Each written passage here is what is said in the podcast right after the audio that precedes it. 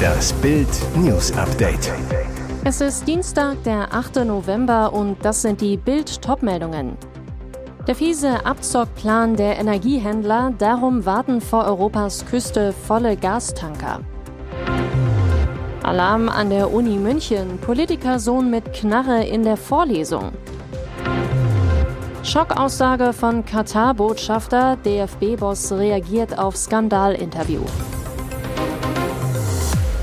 Darum warten vor Europas Küste volle Gastanker. Deutschland zittert vor der Gasnotlage im Winter. Die Regierung investiert Milliardensummen gegen die Gaspreisexplosion. Derweil parken über 30 volle Gastanker vor Europas Küste. Das Handelsblatt berichtet, zwischen Den Haag und Rotterdam tuckert die 288 Meter lange Saishu Maru voll mit Flüssiggas. Weitere Schiffe bummeln im Ärmelkanal, legen aber nicht an den europäischen Häfen an.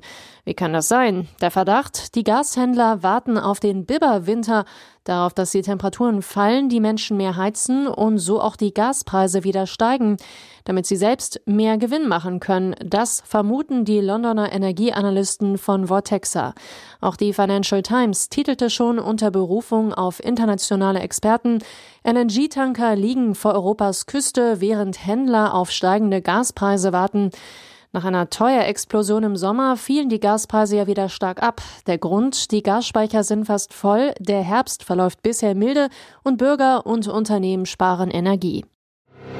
Alarm an der Uni München. Politikersohn mit Knarre in der Vorlesung. Er trug Burberry-Schal und eine dicke Knarre am Gürtel.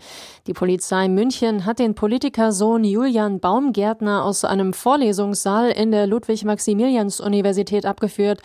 Am Dienstagvormittag um 10.30 Uhr saß der Sohn des CSU-Landtagsabgeordneten Jürgen Baumgärtner im großen Vorlesungssaal Audimax mit seiner Schreckschusspistole. Ein Student sah die Waffe und rief die Polizei.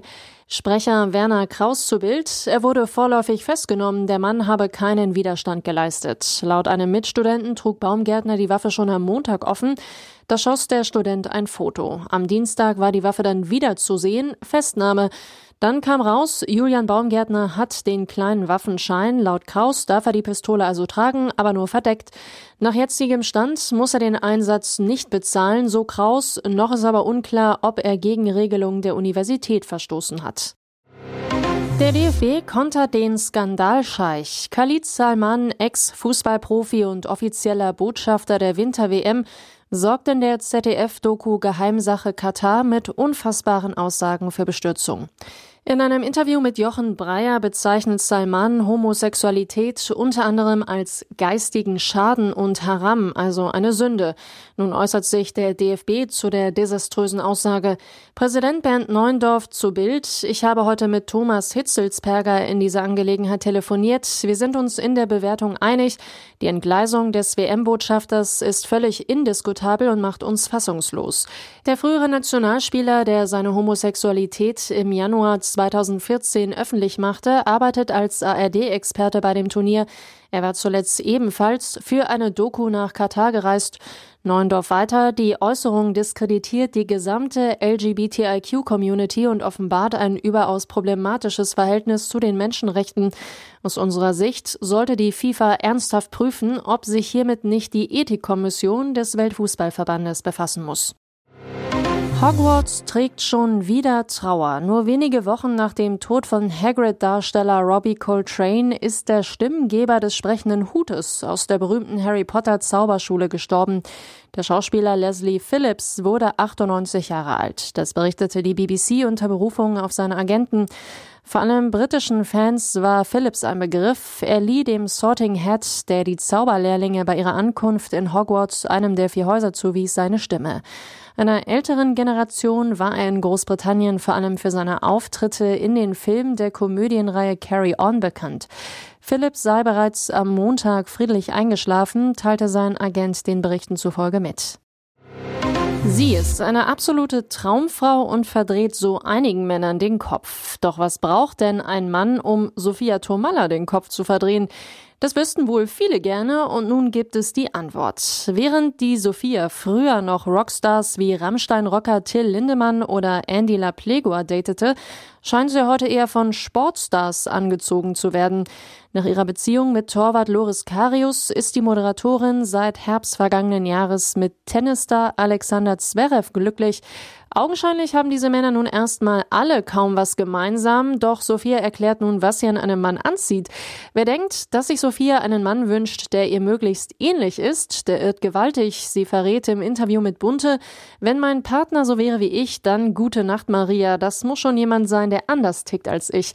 Vor allem eine Sache ist für Sophia dabei wichtig. Ich brauche jemanden, der kompromissbereiter ist als ich. Und jetzt weitere wichtige Meldungen des Tages vom Bild Newsdesk. Fotobeweis Bayerns Pavard nur noch Beifahrer. Er darf erstmal nur noch auf dem Platz Gas geben. Bayerns Star Pavard verlor kürzlich seinen Führerschein, weil er mit 1,3 Promille am Steuer erwischt wurde.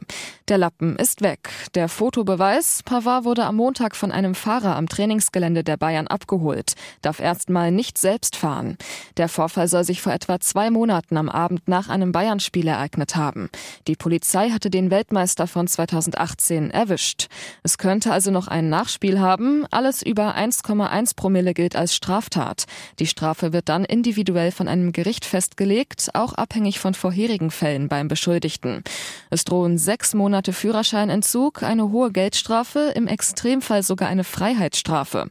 Pavard bekam von Bayern eine saftige Geldstrafe in fünfstelliger Höhe. Der Club hat seinem Abwehrstar aber verziehen. Trainer Julian Nagelsmann, Benji hat richtig reagiert und das als Fehler eingesehen, was auch einer ist keine Frage. Aber man muss die Dinge, die passiert sind, dann auch ruhen lassen.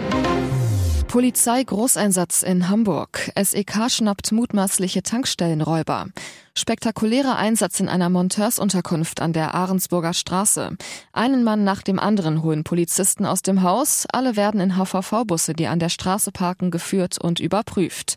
Alles beginnt am Freitag mit dem Überfall auf eine Tankstelle in der Meindorfer Straße in Rahlstedt. Dort bedrohen zwei Männer eine Angestellte mit einer Pistole, schlagen auf sie ein und verletzen sie. Dann entkommen sie mit einem weiteren Komplizen. Beute Geld und Zigaretten im Wert von 25.000 Euro. Am Montagabend fällt Zivilfahndern dann vor der Monteursunterkunft ein Mann auf, auf den die Täterbeschreibung passt. Sie folgen ihm, der Verdächtige schließt sich in seinem Zimmer im zweiten Obergeschoss ein.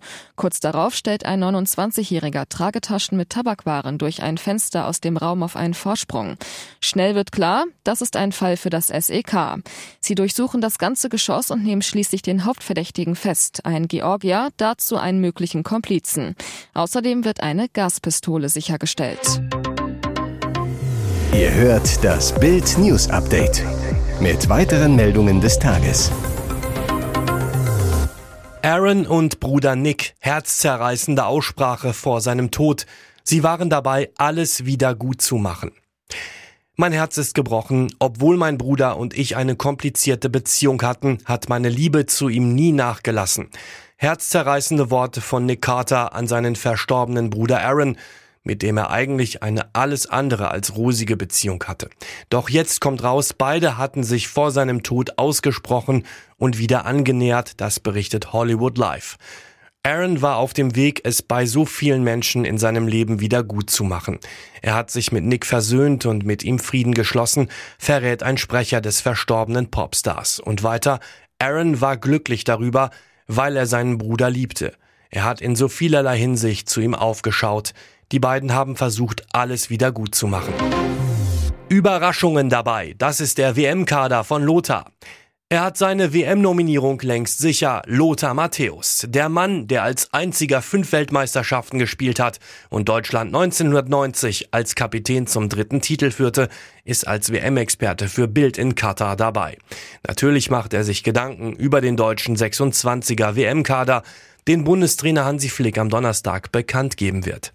Matthäus, Hansi und ich sind seit unserer gemeinsamen Bayern-Zeit befreundet. Ich vertraue ihm total, dass er die richtigen Spieler auswählt. Ich will ihm keine Ratschläge erteilen, weiß auch nicht, was er mit Vereinen und Spielern besprochen hat. Es geht hier um meine Meinung, wen ich nach meinen Eindrücken nominieren würde und wen nicht. In Lothars DFB-Kader für die WM in Katar sind einige Überraschungen dabei. Unter anderem Rani Kidira von Union Berlin und Yusufa Mukoko sind mit dabei. Alles zu Lothars WM-Kader lesen Sie auf Bild.de. Weitere spannende Nachrichten, Interviews, Live-Schalten und Hintergründe hört ihr mit Bild TV Audio. Unser Fernsehsignal gibt es als Stream zum Hören über TuneIn und die TuneIn App auf mehr als 200 Plattformen, Smart Speakern und vernetzten Geräten.